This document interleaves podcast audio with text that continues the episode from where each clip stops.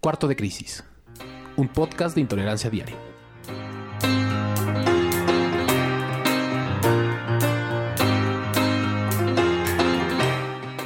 En medio de la peor crisis postelectoral en la historia reciente de Puebla, la clase política está dividida y enfrentada por lo sucio del proceso. Las escenas de violencia del domingo de la elección y las del martes inmediato en un hotel de la capital, en donde los candidatos de Juntos Haremos Historia dijeron haber encontrado una madriguera de mapaches panistas, aderezaron con un explosivo ingrediente el momento político. El escenario de caos y violencia encarna a ese tigre que a nivel nacional infundió miedo en la percepción ciudadana. Sin embargo, solo para los poblanos se hizo realidad. Hoy, en Cuarto de Crisis, Enrique Núñez y Fernando Maldonado analizan el triunfo vandalizado de Andrés Manuel López Obrador. Soltaron al tigre. ¿Quién dice yo para volver a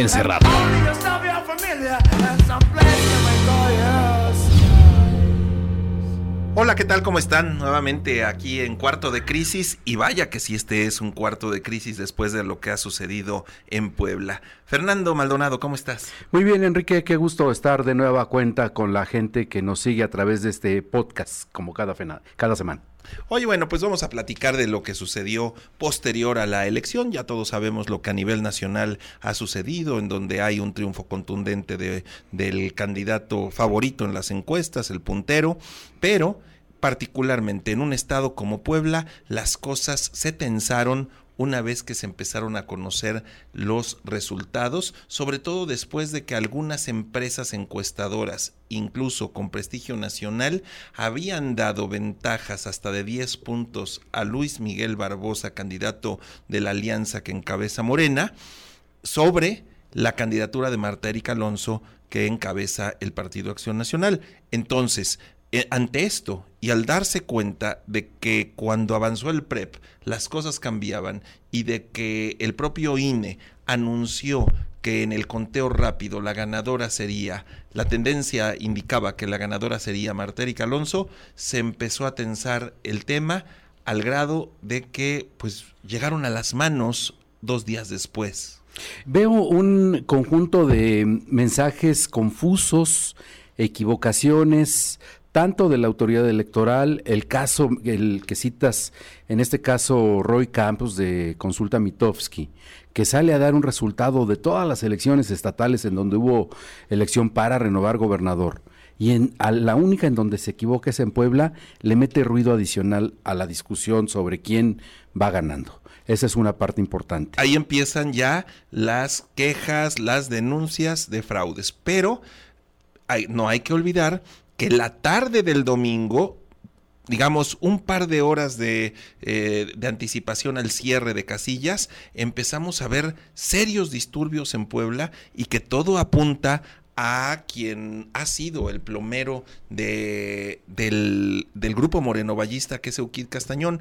Muchos lo han, lo han acusado a él, en donde hubo eh, presencia de comandos armados con personas este, con pasamontañas, también vimos eh, cómo, se, eh, cómo se utilizaron vehículos oficiales al grado de que uno se volteó y traía algunas de las, de, de, las paqueterías electorales que se acababan de robar. También robo de urnas, quema de urnas, balaceras. Vaya, se, se, se, ensució el proceso en las últimas horas. Además, Enrique, te voy a decir una cosa. Quienes vivimos el proceso de este domingo en Puebla, la verdad es que el ambiente que se respiraba la tarde del domingo era de una, mm, eh, de una polarización que estresaba. No era eh, como ocurrió en el resto de la República Mexicana, como lo han dicho, una fiesta democrática con una altísima participación, un nivel de civilidad muy importante. En Puebla fue todo lo contrario. No, en Puebla todo lo contrario. Caímos en la violencia, pero evidentemente inducida por grupos que están eh, metidos en la elección, ¿no? Con grupos de intereses políticos y eso, por supuesto, pues la gente que se dio cuenta ahora con las redes sociales empezó a difundirse lo que estaba sucediendo en diferentes casillas. Hubo algunas casillas que prácticamente los privaron de su libertad durante unas horas. En fin, se ensució. Después se empiezan a conocer algunas, algunos datos adicionales hasta que el martes se convoca una marcha, una marcha contra este fraude. La marcha del silencio. Esa fue en la noche y una en la mañana, ¿no? Así es. Entonces, eh, la de la mañana, mientras esta se desarrollaba, por otro lado, pues un grupo de líderes de Morena eh, se enteran de que en el Hotel MM que se encuentra ahí por la zona de las ánimas, aquí en, en, la ciudad de Puebla, bueno, pues que ahí había una supuesta mapachera. Yo tengo mis dudas de que fuera una realmente una mapachera, me parece que era un centro de operaciones electorales, que es muy distinto a cuando estás creando delitos electorales. Pero bueno, eso no nosotros, nosotros no somos quien para juzgarlo. Llegó la FEPADE y tendrá que, que resolver al respecto. Pero lo que sí es que ante esto, que llegaron con lujo de violencia, hubo... Rompen puertas, rompen vidrios, avientan sillas, hay gente lesionada de un bando y de otro. Aparecen ahí Alejandro Armenta, senador electo, eh, este José Juan Espinosa, diputado electo, aparece también Fernando Manzanilla, diputado electo, y también ya más tarde algunos otros candidatos, pero todos ellos asusando a la violencia, cosa que me parece es un tema verdaderamente reprobable, independientemente de que si tengan razón en el fraude o no, ¿eh? esas son cosas distintas, pero lo que sí me parece es que no puedes nunca justificar eh, las cosas como lo hicieron ellos a través de violencia. conservadores, Enrique, sí me parece que no era la forma de eh, cómo establecieron el operativo ahí alrededor del, del hotel, porque estamos hablando de una nueva clase política que cambió el mapa del escenario en, en, todo, en todo el país, incluyendo Puebla. Los que eran los activistas anteriormente, ahora son los ganadores. Resulta que eran los ganadores de la contienda política del domingo y se comportaron como si estuvieran arrebatándole el poder al, a otro grupo. Sí, sin duda. Eh, no estuvieron a la altura de las circunstancias. No, no, no, no, no supieron ser ganadores y sobre todo que si habían perdido una, y había elementos como lo fuimos detallando desde el domingo, pues vete a tribunales Vete a tribunales y ante esto vas a ver cómo las condiciones van cambiando. Pero bueno, no se hizo. Ahora, vayamos más lejos. Después de todo esto, por la tarde también hubo muestras de provocación por parte de, algunas figuras del panismo. Ahí llegó un mapache como es Omar Blancarte, reconocido mapache histórico en Puebla, quien llegó a ese lugar. Había operado para el PRI. Había operado por, para el PRI. había operado para el PRI. Desde tiempos de Melquiades Morales y quizá antes. Pero también ahí llegó el principal operador, eh, el, el plomero del morenovallismo, Euquid Castañón, llegó a ese lugar y fue a hacer un show, un, show. Una provocación. Una provocación y un show. Eh, se metió entre reporteros y militantes de Morena y ante esto eh, buscó la manera de simular que lo habían golpeado. Yo lo que creo es que sí llegó con el afán de provocar una agresión Así es. y generar un escenario que ya era de por sí caótico, pero hubiera, se hubiera grabado si hubieran agredido a un diputado federal ahí y lo que sucede es que afortunadamente había muchas cámaras que pudieron dar testimonio claro de que nunca lo tocaron. Nadie le tocó ni un pelo. Nadie lo tocó, él se metió entre la gente y pegaba de gritos y esto lo pueden ver en nuestras redes sociales de intolerancia y de parabólica. se tiró al piso. Ahí literalmente se tiró al piso. Ahí lo pueden ver, pueden ver los videos y es clarísimo que se tiró al piso, tiraba patadas defendiéndose de, de, una agresión, pues yo supongo del hombre invisible porque nadie se le acercó siquiera. Pero bueno, esa es la, la, segunda parte. Posteriormente, esto llegó a altas horas de la noche. Imagínate qué pasaba en, en el cuartel general del ahora presidente electo, eh, Andrés Manuel López Obrador, cuando ellos habían acompañado o habían visto cómo su su líder, que es Andrés Manuel López Obrador, paseo por los pasillos y por todos los rincones junto con Peña Nieto del Palacio Nacional. Esa era la nota natural de todos los medios nacionales esa noche.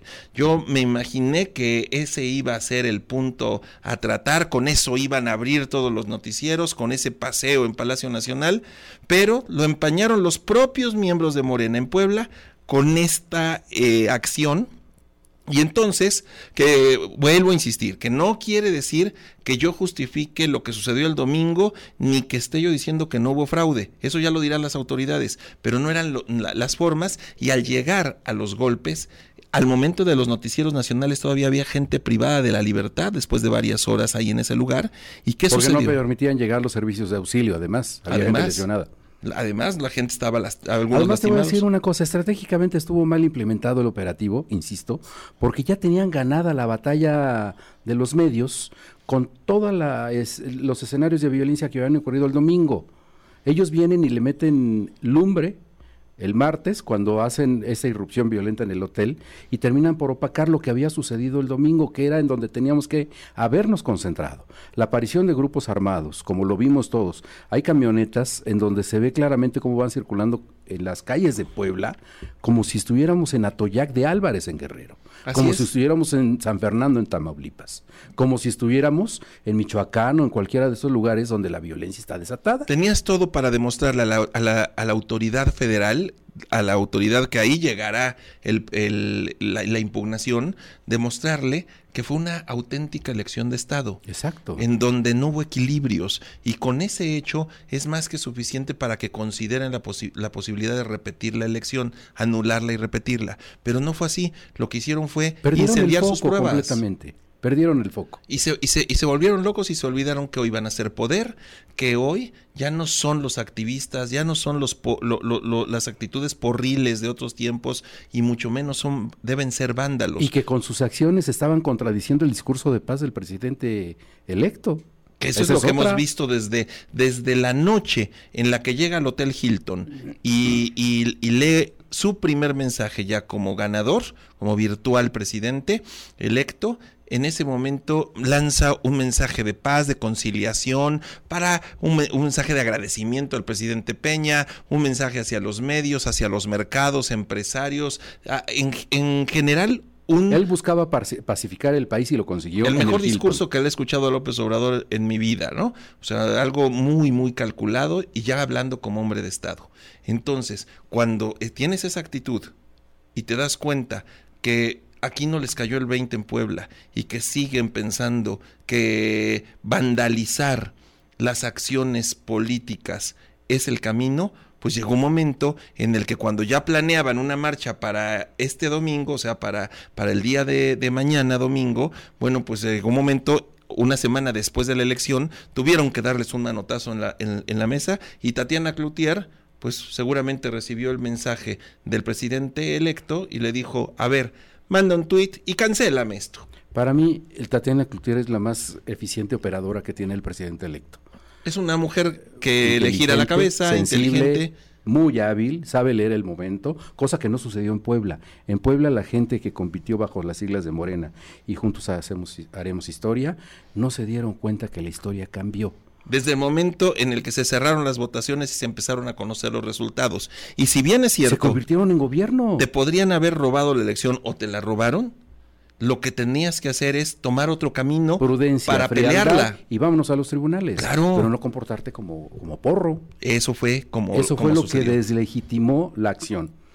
Ahí es en donde ellos pierden fuerza, legitimidad, infunden miedo en la gente, cosa que aprovecha muy bien la- el Partido de Acción Nacional, hay que decirlo. O Y, sea, todo, y todos los medios... cada eh, quien está en lo suyo. Todos están en lo suyo. Y todos los medios, Fer, la verdad es que eh, salieron con la historia, pues... La en- vandalización. La vandalización. Naturalmente. Entonces, Porque se- eso, eh, es- digamos que términos noticiosos era lo que vendía. Y la nota principal que debió haber sido ese pasaje, ese, ese, ese andar por los pasillos de Palacio Nacional de los dos presidentes, se cambió por la violencia en Puebla y pasó a segunda, a secundaria. Le como mataron la nota al Le presidente. mataron la nota sus propios correligionarios de Puebla. Entonces llegó un momento en que les dieron un manotazo en la mesa y les dijeron, señores, se acabó. Y, fíjate una cosa, ahí te vas a dar cuenta quiénes van a ser quienes tengan un potencial mayor con el paso del tiempo y quiénes se van a ir cayendo. Jade Kolpolemsky o Citlalik, eh, dijimos Eh, eh, Ibáñez, I- I- Ibáñez Camacho Iba- Ibáñez Camacho, sí. que es su verdadero nombre, esta señora le siguió haciendo el juego a Barbosa desde México y no se dio cuenta de la gravedad del asunto hasta que tuvieron que decirle, esto lo estamos violentando de una manera tal que sabemos que venía gente de Michoacán, se, venía gente de otros estados a apoyar la marcha, pero ya no solo apoyarla, sino a vandalizarla. Venía gente armada, venía... Entonces, eh, esa historia de que tenían muestras, que la, dice Gabriel Biestro, que dice, a ver, es que la tuvimos que cancelar porque tenemos elementos de que estaban buscando infiltrar la marcha, esto, el otro. La realidad es que quienes venían a hacer esto eran gente de ellos mismos. Llegó un momento en que desde la presidencia les dijeron, momento señores, esto se acabó y váyanse a tribunales y peleenla en tribunales, pero no jodan, porque están estropeando lo que en este momento busca borrar, borrar López Obrador de una historia de marchas, de tomas de reforma, de, del no a las instituciones, todas esas acciones, él las quiere hoy borrar con, con, con su nuevo discurso y por el otro lado te encuentras que en Puebla, pues creo que van en sentido contrario. Mira, una de las muestras quizás más evidentes de que no existía tal intención de vandalizarla desde el aparato que operó en contra de ellos, es que, dice Barbosa, tenemos audios y conversaciones de WhatsApp de cómo se estaban organizando para infiltrar los vándalos nuestra manifestación.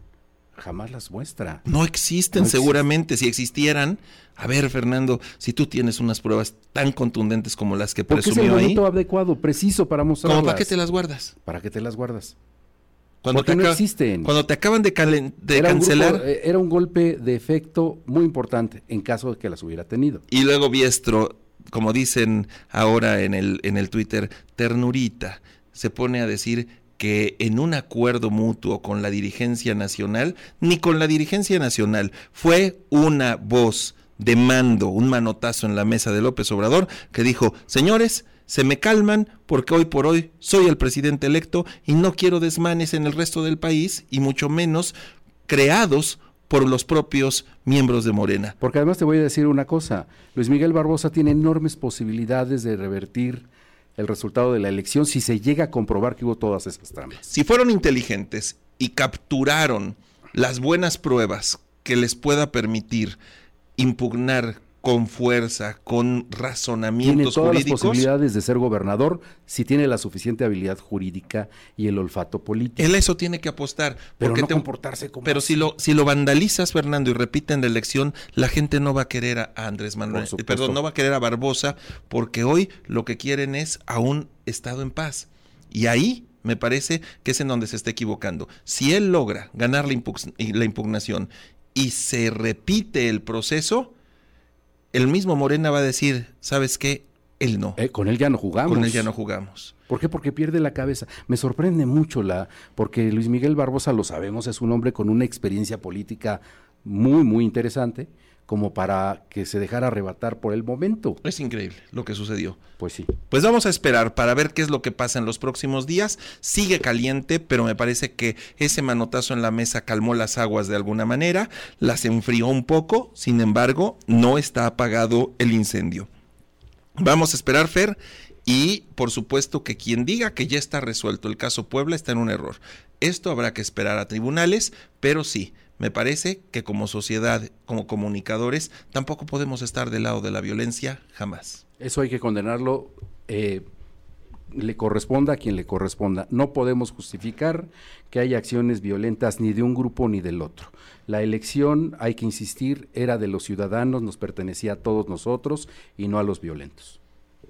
Llegamos a la parte final de este podcast. Recuerde que el próximo fin de semana vamos a estar de nuevo cuenta aquí, mi compañero Enrique Núñez y un servidor Fernando Maldonado. Muchísimas gracias. Cuarto de Crisis, un podcast de intolerancia diaria.